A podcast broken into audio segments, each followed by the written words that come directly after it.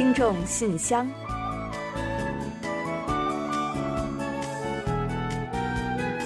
分享最新动态，聆听您的心声。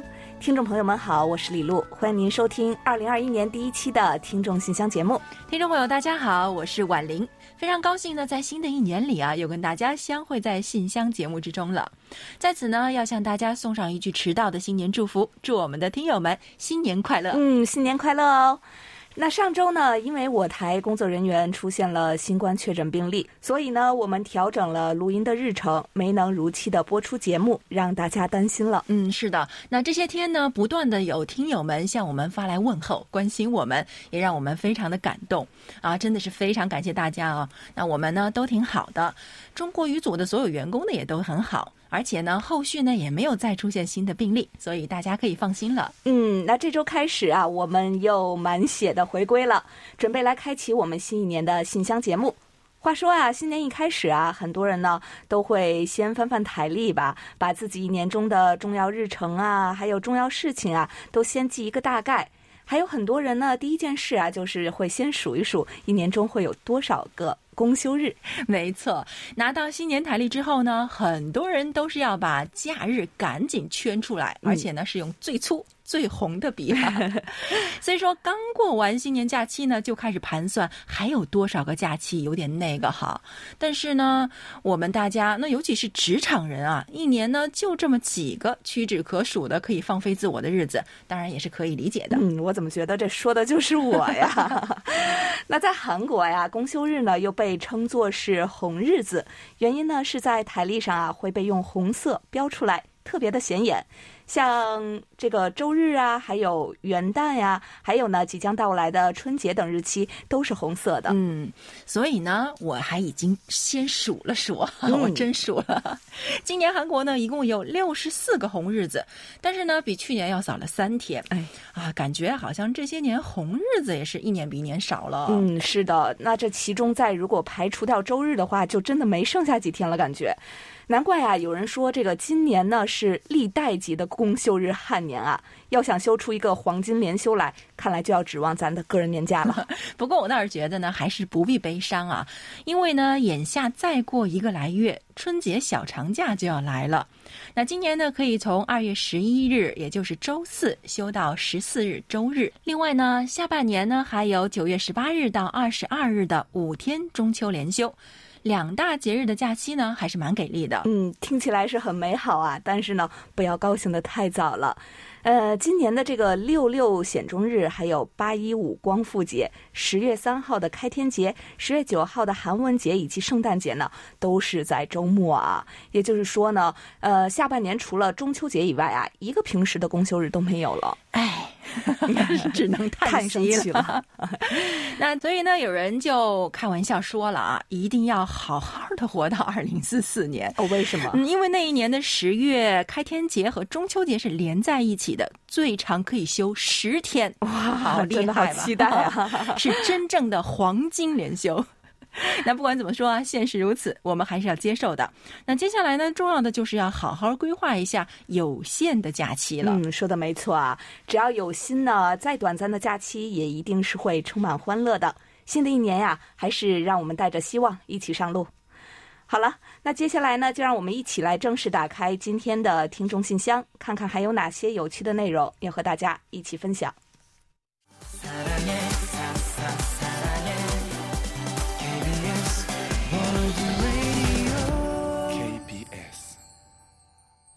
欢迎回来，您正在收听的是韩国国际广播电台的听众信箱节目。首先，我们来为大家介绍一下本期节目都安排了哪些内容。这期节目呢，我们仍然设有韩广动态、来信选读和生日祝福等几个环节。在来信选读环节中，我们将分享听友们发来的新年祝福。在生日祝福栏目中啊，我们将分享今年第一篇人生感言，是由金涛听友提供的“十要十不要”小忠告。然后呢，将为过生日的听众朋友们送上一首好听的韩文歌曲作为生日的祝福。在生活的发现栏目中，我们将介绍陈小丽听友提供的多彩家居生活秘籍，色彩打造别样家居体验。在随后的专题讨论栏目中，我们将开始就今年一月份的话题“年龄是否应成为我们行为的拘束”分享听友们的观点。本期的有问必答，易贤呢将回答落银虎听友提出的问题，介绍韩国企业的财务会计与审计的相关情况。节目最后呢是我们的点歌台，到时候将为马华清听友送出一首点播歌曲。好了，节目呢我们就先预告到这儿，欢迎您继续收听。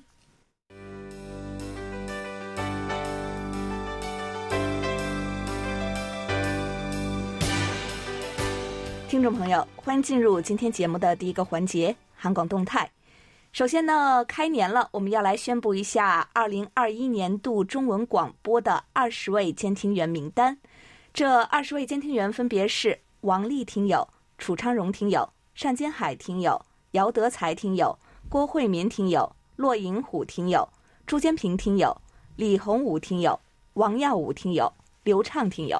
另外呢，还有李健听友、李雪听友、卢焕丽听友、黄耀德听友。梁显金听友、宋志新听友、梅林听友、陈哲迅听友、冯杰听友和康真恒听友，恭喜上述的二十位听友成为我们新年度的监听员。嗯，那说到监听员啊，顾名思义就是需要大家多多的监督我们的广播工作，及时呢帮助我们反馈收听的效果和情况，并且呢提出您对我们服务的改善意见和建议。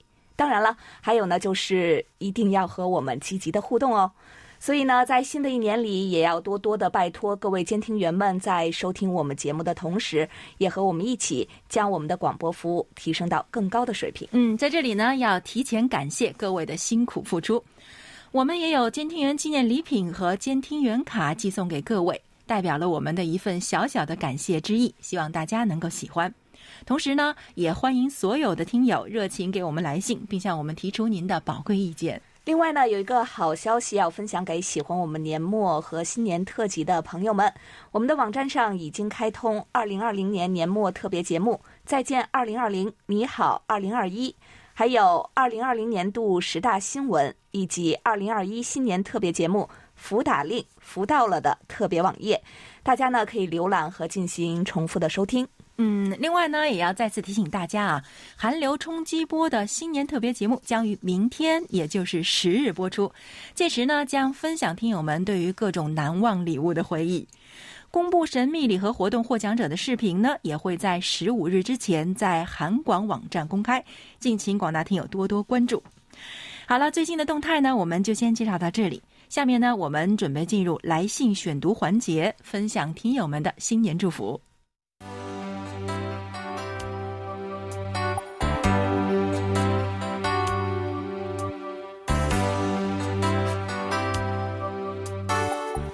听众朋友，这里是来信选读时间。为迎接新年的到来啊，我们近期呢面向广大听友征集了新年的祝福。原本呢是打算在二日上周的节目中播出，但是呢因为突然出现的疫情啊，不得不推迟到了本周了。嗯，是的，还好呢，广大听友们都对此表示理解，并且积极的给我们来信送上了新年的祝福。在这里呢，也要特别向大家说一声感谢。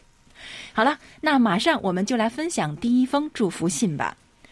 首先，这份简简单单却又很实在的祝福呢，来自我们的老朋友王明璞。他在信中说：“二零二零年是不平凡的一年，新冠病毒疫情在世界各国引发的灾难，不亚于一场世界大战。人员流动的减少以及给经济造成的影响，都是前所未有的。人们在追求物质的时候，发现自身的健康比什么都重要。”二零二零年给我们带来的记忆是难以忘却的，所以啊，我想大家的新年愿望也都是一样的，那就是祝愿二零二一年疫情早日解除。嗯，没错，您说的太对了，啊，也许不同的人对于二零二一年会有不同的愿望啊，但是相信让疫情远离我们的生活，让我们可以回归日常，一定是所有人的共同愿望。但愿新的一年能够愿望成真。嗯，好的，谢谢王明璞听友啊。接下来呢，还有一位来自陕西的老听友孟春全听友也给我们发来了新年的祝福。他说：“时间过得飞快，不知不觉的到了年末，然后迎来充满期待的二零二一年。二零二零年是本世纪最不平凡的一年，愿这一年的失败是二零二一年的成功之母，愿这一年的成功是来年更上一层楼的基石。作为韩广的一位老听友，我在古城西安遥祝韩广全体编播人员以及韩广所有听友新年快乐，万事如意。愿二零二一年是你们的快乐之年、健康之年、幸福之年、成功之年。同时，祝愿韩广中国语组在新的二零二一年收到更多的听友来信和反馈。同时呢，我也特别向获得二零二零年度韩广中国语组四大奖的听友表示衷心的祝贺。好的，非常感谢孟春全听友对我们及广大听友的祝福啊！二零二零年呢已经远去了，无论呢它对我们来说是个怎样的一年，都已经成为了过去了。新年的到来总是会充满希望嘛，就让我们放下过去，面向未来大步前进。也在此祝愿我们的老朋友孟春全听友新年快乐，身体健康。新的一年呢，让我们继续相会在信箱这个大家庭之中吧。接下来的这封信呢，来自台湾金门，是李志宏听友写来的。他也表达了刚刚跟王明普听友一样的愿望。二零二零年新冠肺炎全球肆虐，很多人深受其害，人们处处受限，哪儿也都不能去。期盼在疫苗问世之后，世界能够尽快恢复以往。此外，祝韩广中国语组所有编播人员及听众们，新的一年大吉大利。嗯，好的，谢谢您。但愿疫苗的问世啊，能够帮助我们早日结束这场疫情。也在这里呢，祝您牛年大吉。另外呢，山西的高哲听友也给我们发来了祝福的短信。他说：“转眼间，二零二零年过去了，这是极为特殊的一年，尤其是前半年，比起以往，在家中的时间比在工作岗位更多一些。正因为如此，收听广播也成了日常生活中的必修课。”尤其是韩广，以前正常工作的时候，我不一定有时间天天听广播，但在疫情期间，我天天必听韩广的节目。在疫情期间，韩广的节目能够治愈我焦虑的心情，新闻可以让我了解韩国的时政、疫情、韩半岛的局势。今日首尔可以让我了解韩国的生活百态以及韩民族文化。之后还可以通过看韩剧学韩语，学几句简单日常用语。特别是走向未来，还有周五的实时焦点，我是最喜欢听的。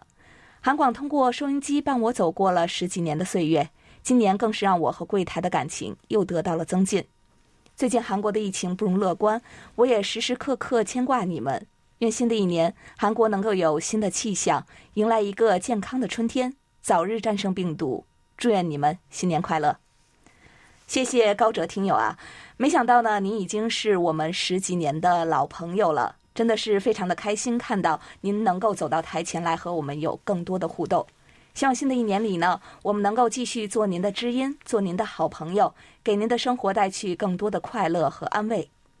另外呢，也非常感谢您在另一封来信中呢，对我们因故延期播出节目给予的理解和关切。听闻中国呢，最近也出现了数起疫情，希望我们都能平安度过这个冬天，早日战胜新冠。还有啊，您牵挂我们的新闻主播于海峰主持的健康，我们呢也向他转达了您的问候了。于主播呢向您表示感谢，同时啊，我们也祝愿您新年快乐，身体健康。好的，感谢高哲听友的肯定和对我们的关心。那河北的单金海听友来信说啊。我的祝福，踏着冬日的瑞雪，携带着四季的春光，沐浴着温馨的暖阳，翻越千山万水，走过人间沧桑，拿思念指路，以牵挂加速，用问候表达，只为准时将我的心意送上。祝您新年快乐！值此新年到来之际，我代表我的家人，向大家致以十二万分的祝福和问候。祝大家新年快乐，万事如意，阖家幸福，开心每一天。嗯，好的，非常感谢这份来自中国河北的祝福，也祝单金海听友的生活和工作都能够很顺利，孩子们快乐的成长，长辈们也幸福安康。祝愿所有您爱的和爱您的人都事事如意，万事亨通。嗯，好的，谢谢单金海听友，同时呢，也非常感谢您发来了电子的贺年图片，非常的漂亮。另外一封来信呢，是来自天津的王丽听友。他说：“二零二零年尽管是艰难的、沉闷的，但是我们没有辜负好时光，没有沉沦。人们能够安心的工作、生活、学习，离不开每个人的坚持和坚守。生活在改变，习惯在改变，但乐观进取的心态没有变。新的一年，我们要在新的起点上稳步前进。世界是一个密不可分的整体，只要病毒没有被彻底控制住，我们的世界就不能拥有真正的安全。真心希望全世界所有国家和地区都能转变观念，严阵以待，加大力度，尽快在全球范围内消灭疫情。只有在这个前提下，才能做到有序的推进经济贸易，恢复各个领域的交流合作。我们共同热爱的广播面临着非常广阔的前景，多媒体、多平台的传播手段，密切、全方位的互动，让广播进一步深入人心。韩广能够为广大听众制作更多生动活泼、个性鲜明的节目，举办听众喜欢参与的各项活动。尽管我们在资讯的海洋中，网络上也是应有尽有，但是广播凭借自身的独特魅力，依旧大有可为。我们的心会永远紧密相连。好的，谢谢王丽听友的肺腑之言啊！经历了过去一年的种种呢，我想没有什么难关是我们过不去的。我们的广播呢也是一样的，虽然这些年各种新媒体层出不穷，构成了威胁和挑战，但是我们一样可以将危机转化为机遇。每一种媒体都有其独特的魅力，这种魅力呢将会成为我们吸引听友的至尊宝。新的一年里，敬请您和广大听友多多期待。好的，感谢王丽听友从不迟到的祝福。目前住在韩国釜山的中国听友朱文正写信来说：“尊敬的 KBS 中国语广播各位老师，二零二零年即将过去，马上就要迎来二零二一年了。即将过去的一年实在是不平凡。这一年，我们虽然见识到了病毒的残酷，但是我们也体会到了更多的人性的温暖和光辉。”特别是我们韩中两国守望相助、共克时艰，在我们两国的交往史上留下了浓墨重彩的一笔。二零二一年马上就要到来了，我对新的一年有很多的期待，但是虽然心中有千言万语，却不知道怎么下笔，还是希望能够平平安安、健健康康的度过二零二一吧。毕竟平安和健康比什么都重要。同时，也祝愿柜台的各位老师平安喜乐、身体健康，柜台的节目越办越好。虽然目前我们还在黑暗的迷雾中摸索，但是相信拨云见日的那一天很快就会来临。让我们怀着这样的信念，乐观坚强的活下去吧。圣诞快乐，新年快乐。嗯，是啊，啊，刚刚过去的二零二零年呢，相信每个人都经历了这样那样的挫折与打击。能为身在异乡的朱文正听友带去一些阳光和慰藉，我们感到非常的开心和自豪。在今后的日子里，韩广呢也会继续陪伴您和各位听友的身边，把节目办得更好，让大家更多的喜悦。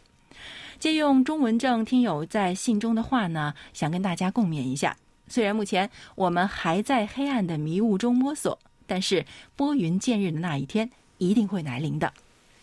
好的，感谢朱文正听友，也祝愿您在韩国的生活一直开心顺利。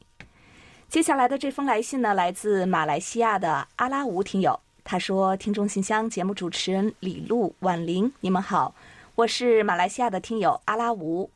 回顾二零二零年有再多的不顺，但你要相信，风雨之后才会有彩虹。让我们一起告别二零二零年，迎接二零二一年的到来吧。”天增岁月人增寿，春满乾坤福满门。回想过去的一年，被疫情笼罩的一年，疫情给全世界留下了最深刻的印象，也是这一年一场新冠疫情重构了整个世界。在这颠覆的一年，无论是生活或学习，都是天翻地覆，让人措手不及。鼠年过去了，我们迎来了牛年，金牛迎春牛，牛年祝大家好运，在牛年里共同策牛奔腾。牛到成功，愿大家牛年吉祥，更如意，幸福到永远。好，谢谢阿拉吴听友对我们二零二一年辛丑牛年的祝福。希望在这一年里呢，大家都能一扫过去的阴霾，牛气冲天。四川的罗红军听友呢，为我们发来了新年祝福，也对韩广中文节目呢提出了一些建议。他在信中是这么说的：“中文组各位编播，大家好，新年快乐。”听了今天的听众信箱节目，内心有一种说不出的感觉。一年又过去了，和 KBS 接触呢也有很长时间了，所以听了年底最后一期节目，内心呢真的是有种说不出的感觉。我认为，作为一家媒体，与听众的互动是非常重要的。只有知道了听众喜欢什么，希望知道什么，才会有更多的听众，形成一个良性循环。而 KBS 在这方面呢，做的是数一数二的。希望你们坚持下去，多与听众互动，做更多的优秀节目，谨言慎行，保持真实性和客观性，是媒体最基本的操守。Happy New Year！嗯，好的，好的，您的肯定和建议呢，我们都收到了。新的一年呢，我们也一定再接再厉，为将韩广中文广播办得更好、更精彩而不断努力。还要感谢您寄来明信片，这份心意啊，我们一定会记在心里的。好的，感谢罗红军听友。那另外呀，还有几位听友呢，也发来了他们的新年话语，我们一并来介绍一下。首先呢，是辽宁省的李洪武听友。他说：“二零二零年成为了历史，这一年不平静也不容易，这一年又愉快又糟心。回顾一下已然发生的过去，多一些冷静反思。反思不是为了激化仇恨，而是为了总结教训，给人正能量，为了更好的未来而努力前行。希望在新的一年二零二一年，灾难成为历史，幸福变成现实，天空更透蓝，空气更新鲜。”健康常相伴，愿二零二一生活温暖顺心，爱我所爱，行我所行，听从我心，无问西东，看清成败，淡化得失，重燃希望，再向前行。另外一份祝福呢，来自上海市的朱坚平听友，他说：“祝愿韩广全体编播人员新年快乐，生活愉快，工作顺利，也祝愿韩国早日战胜疫情，社会尽快恢复正常。”不管发生什么情况，我都与韩国同在，期待来自韩国的好消息。新的一年，听广播上网依然是我的一大业余爱好。更多的了解韩国，更多的知晓天下大事，享受听广播和上网带给我的快乐，是我的另一期待。此外呢，福建省的陈哲迅听友也发来了祝福。他说：“今天是二零二一年元旦，在此我向你们表达最诚挚的祝福。”祝你们元旦快乐，身体健康。祝韩广越办越好，听友满天下。新的一年，我将一如既往的支持参与韩广的各项活动，顺祝东安。还有呢，台湾的黄耀德听友也发来了祝福。他说：“回顾二零二零年，内心的感觉五味杂陈。虽然疫情不知何时才会结束，不过这时候大家要保持乐观，挥别痛苦的二零二零年，迎接崭新的二零二一年。”希望新的一年这个世界能够更好。祝各位韩广的好朋友们以及各位听友，新的一年大家都能平安幸福。好的，感谢这几位听友。我这里呢也还有几位听友发来了祝福。首先是安徽的楚建元听友。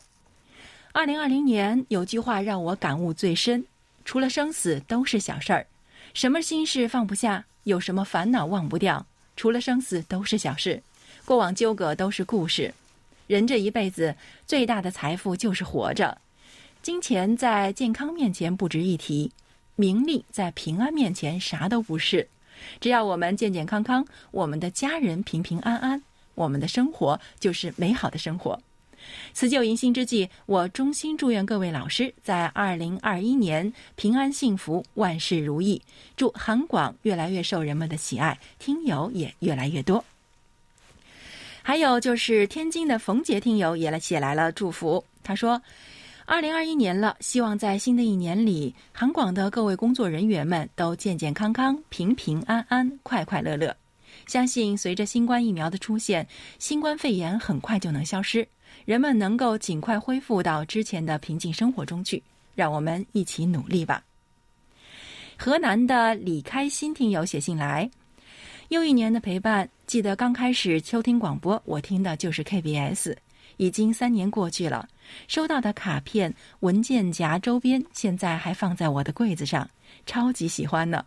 新的一年，希望节目越办越好，大家身体都健康，每天都要开心哦。还有四川的梅林听友也发来了祝福：二零二一年，希望疫苗真正意义上的研发成功，拯救更多的生命。KBS 的汉语节目越来越好，编播老师和广大的听众朋友们身体健康，牛气冲天。最后呢，还有辽宁的薛飞听友的来信，我们在这里呢选一小段念给大家。二零二一年到来了，我们一定要用心去善待。愿旧年如新，不曾忘；愿新年如梦，事事圆。嗯，好的，谢谢各位听友。呃，分享了这么多听友的新年话语和祝福啊，我们呢也收获了满满的喜悦啊。更要感谢呢，其中不少的听友特意为我们也送上了一份祝福。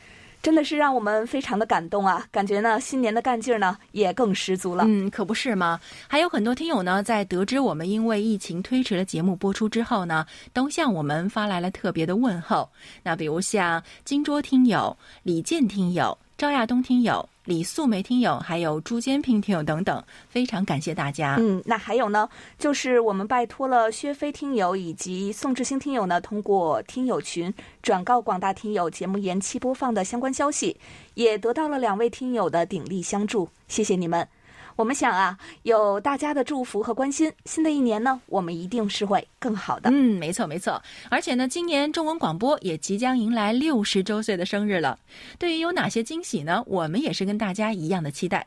总之啊，希望我们的广播能够更符合广大听友的喜好，为大家继续送上一场场视听的盛宴。请大家继续为我们加油，为我们鼓劲儿吧。我们一点一滴的进步呢，都少不了各位的陪伴。当然了，我们也向每一位听友以及呢今天收到祝福的朋友们送上我们的一份祝福，祝愿大家新年快乐、安康顺遂。同时呢，也要感谢大家对于本次活动的大力支持。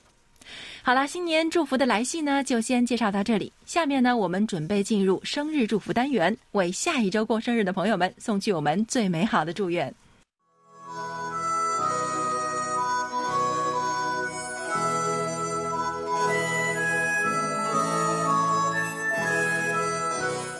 每个生命都是独特且美丽的，组合在一起，共同谱写出了一曲婉转动听的生命之歌。此时此刻，在韩广这个大家庭里，让我们把最真诚的祝福送给您。欢迎来到生日祝福。今天呢，我们要送给大家的是一段由湖北省金涛听友分享的人生小忠告：人生食要食不要，食要要少吃，要常吃鱼。要多喝水，要运动，要尽可能的多走路，要呼吸新鲜的空气，要有足够的睡眠，要多笑，要穿的美观些，要热爱生活。人生十不要，不要过量饮食，不要酗酒，不要吸烟，不要总是坐在家里，不要连看几个小时的电视，不要生周围人的气，不要穿着暗淡，不要丧失幽默感。不要责备年轻人，不要吝啬情感。感谢金涛听友分享的小忠告。新的一年，就让我们从这些简单的事情开始改变吧。另外呢，在这里呢，我们也要把一首由郑恩地演唱的《一起走走》送给一月一日到一月十五日过生日的所有听友们，祝你们生日快乐，也祝你们二零二一年一起走花路。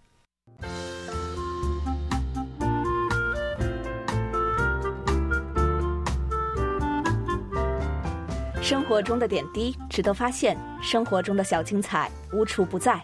让我们做您的小助手，带您去了解生活中那些您不熟识的小窍门、小秘诀，给您的日常多一点温馨的提示。欢迎大家进入生活的发现。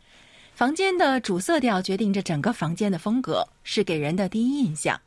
不同的色彩能带给我们不同的感受，所以啊，家居色彩在一定程度上也会影响我们的心情。今天我们就通过介绍湖北省陈小丽听友分享的内容，给大家介绍如何通过不同的色彩打造别样的家居体验。首先呢是红色，从古至今，红色呢都是吉祥色，新婚的喜房呢都是满眼红彤彤的。红色呢还具有热情奔放的含义，充满燃烧的力量。但是啊，如果居室内红色过多，时间久了呢，容易让眼睛负担过重，产生头晕目眩的感觉。所以呢，建议在软装饰上选择红色，比如说窗帘啊、床品呀，还有沙发靠垫等等。与淡淡的米色或清新的白色搭配，可以使人神清气爽，而且更能突出红色的喜庆氛围。还有呢，就是黄色了。那古代帝王的服饰和宫殿里面呢，常常会使用黄色，它给人的印象呢是高贵与典雅，会使人们感到光明和喜悦。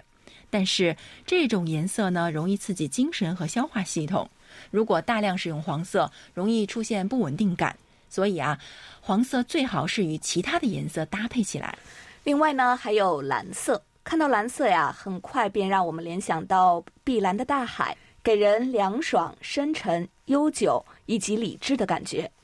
蓝色是一种极其冷静的颜色，会使人感到优雅和宁静，在一定程度上可以缓解紧张情绪、失眠等症状。但是呢，不宜用在餐厅或者是厨房。比如蓝色餐桌上的食物啊，总是不如暖色系，看着让人更有食欲。嗯，所以呢，我们最好还是不要选择蓝色作为餐餐桌布了，是吧？那还有呢，就是紫色。那紫色呢，似乎呢是沉静的，还有脆弱纤细的，总是会给人一种无限的浪漫的联想。但是如果是大面积的紫色呢，会使空间整体色调变深，久而久之呢，容易产生压抑感。如果真的很喜欢，可以在居室的局部作为装饰亮点，比如说卧房的一角，或者是卫浴间的围帘等等小地方。嗯，做一个小点缀是非常不错的。好了，听众朋友，那以上就是我们在今天生活的发现栏目中为大家介绍的家居色彩小秘籍。新年到了，您呢也不妨参考上述建议，给家中进行一些新的改变，迎来新的气象。在此呢，我们也特别感谢陈小丽听友的精彩分享。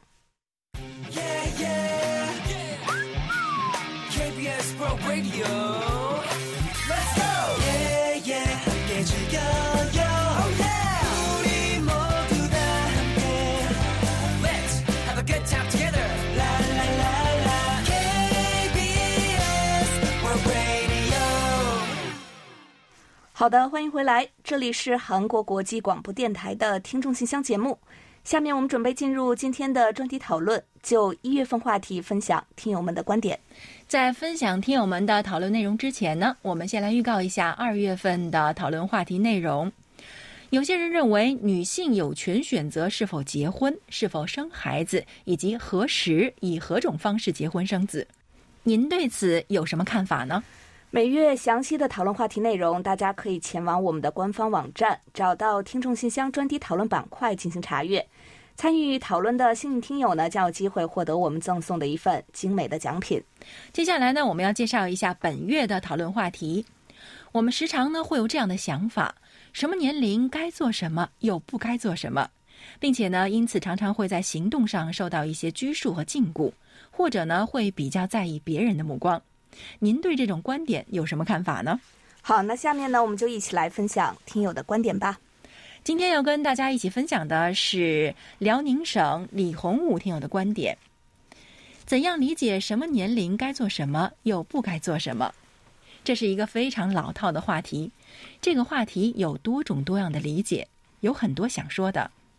一般的理解是这样的：一个人到了七八岁的时候就应该上学了。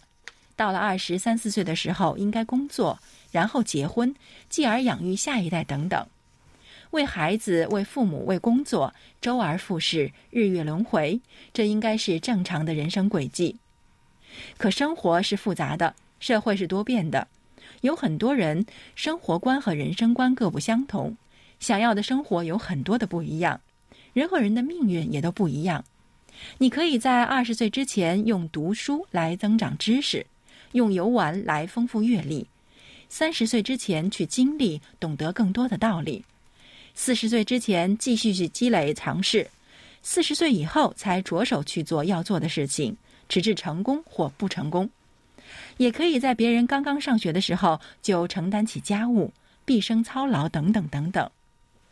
每个人的人生轨迹、人生节奏和追求差别巨大，有人少年得志，春风得意。有人大器晚成，光阴如刀；更多的人则岁月蹉跎，平平无奇。但你不知道这些是不是就是他们的追求？他们谁是充实的、快乐的？没有谁具体规定了什么年龄就应该做什么，不该做什么。自己要心里有数，脚下有路，只需要做自己认为对的事情就足够了。世界上有太多正确的道理，如同满天繁星，说起来全都头头是道，用起来却可能自相矛盾。每一代人都是各不相同的，都有着截然不同的世界。当你选择某种生活的时候，你将承担自己的未来，承受选择的代价。好的，感谢李洪武听友的分享。好的，感谢李洪武听友。那本期专题讨论就介绍到这里，接下来我们进入下一个环节。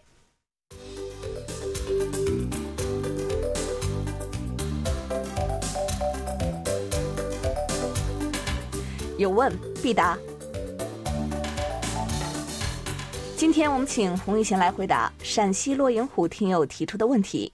他的问题是：当我翻看柜台以前寄送给我的 KBS 韩国放送公社年度报告时，想到了一个问题，请问 KBS 等韩国的企业是怎样记账、编制财务报告以及进行审计的？烦请一贤老师做一回答。好，接下来呢，就请易贤来回答洛银虎听友提出的问题。各位收音机旁的听众朋友，大家好，我是易贤。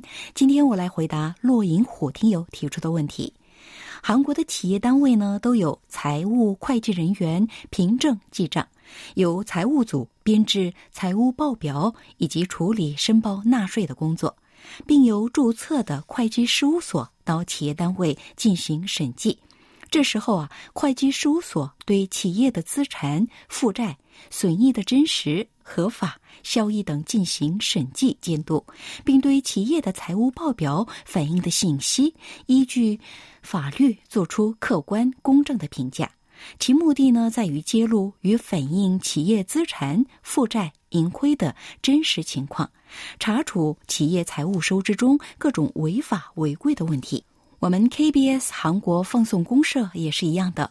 KBS 呢，作为公共广播机构，二零一九年的年收入为一点四五五零万亿韩元，其中呢，收视费收入为六千七百亿韩元，占比百分之四十六。财务部的财务会计人员呢记账，财务部编制年度财务报表以及处理申报纳税工作。每年呢由韩国四大会计公司之一的三整 KPMG 进行审计。过去呢，韩国频频发生大企业做假账等财务欺诈案，受到社会各界的严厉抨击。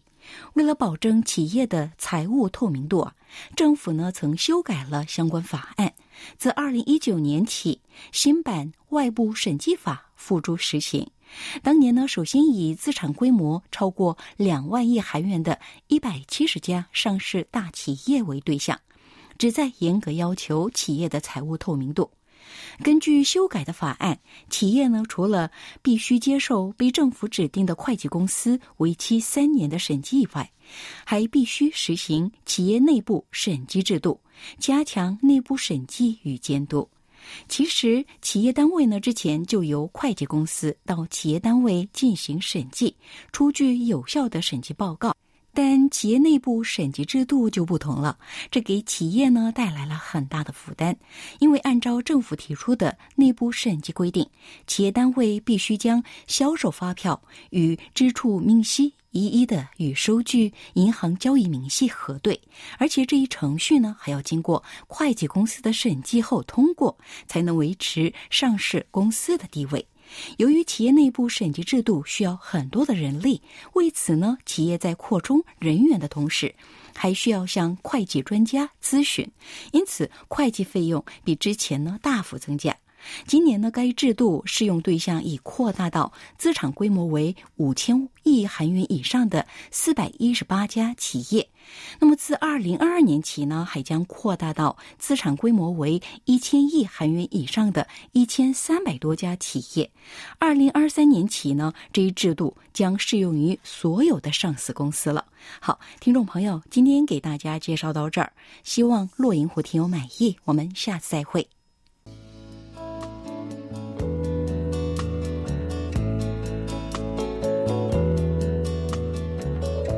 节目最后是点歌台栏目，来自新加坡的马华清听友在给我们来信时，希望点播一首卡后演唱的《开始》，送给中文语组的各位朋友及听众朋友们，祝大家新年快乐！二零二一年带着勇气再出发，塔西西加 K。嗯，好的，非常感谢马华清听友点歌送祝福啊，这首歌也是非常的应景。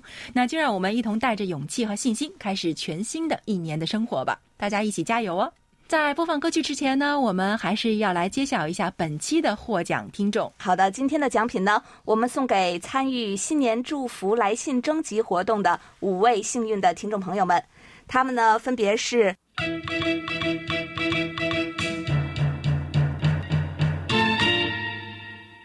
孟春全听友、阿拉吴听友、李洪武听友、楚建元听友以及薛飞听友。好的，恭喜五位听友，也感谢你们的祝福。嗯，谢谢你们。另外呢，我们再来介绍一下我们的联系方式吧。我们的电子邮件地址呢是 chinese at kbs 到 co 到 kr。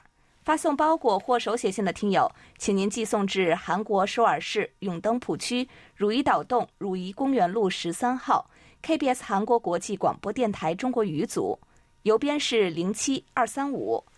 新的一年开始了，也请听友们呢一定继续和我们多多的取得联络吧。嗯，也欢迎大家呢通过我们的网站 word 点 kbs 点 co 点 kr 斜杠 Chinese 以及我们的 APP KBS World Radio On Air 和 KBS World Radio Mobile 来收听我们的各档节目哦。好了，听众朋友，那到这里，本期听众信箱节目就要在卡后演唱的《开始》这首歌曲中结束了。非常感谢大家将近一个小时的陪伴，感谢大家呢在新年第一期节目中给予了我们这么愉快的开始，那就让我们将精彩在未来的一整年中继续下去吧。也欢迎大家呢继续给予我们鼓励和支持，多来信，多提宝贵的意见和建议，让我们的信箱平台呢一直是热热闹闹、温暖有爱。嗯，好的，那到这里，我们韩国国际广播电台一个小时的中国语节目呢就全部播送完了。主持人婉玲和李璐在韩国首尔，祝大家周末快乐。我们下周同一时间再会。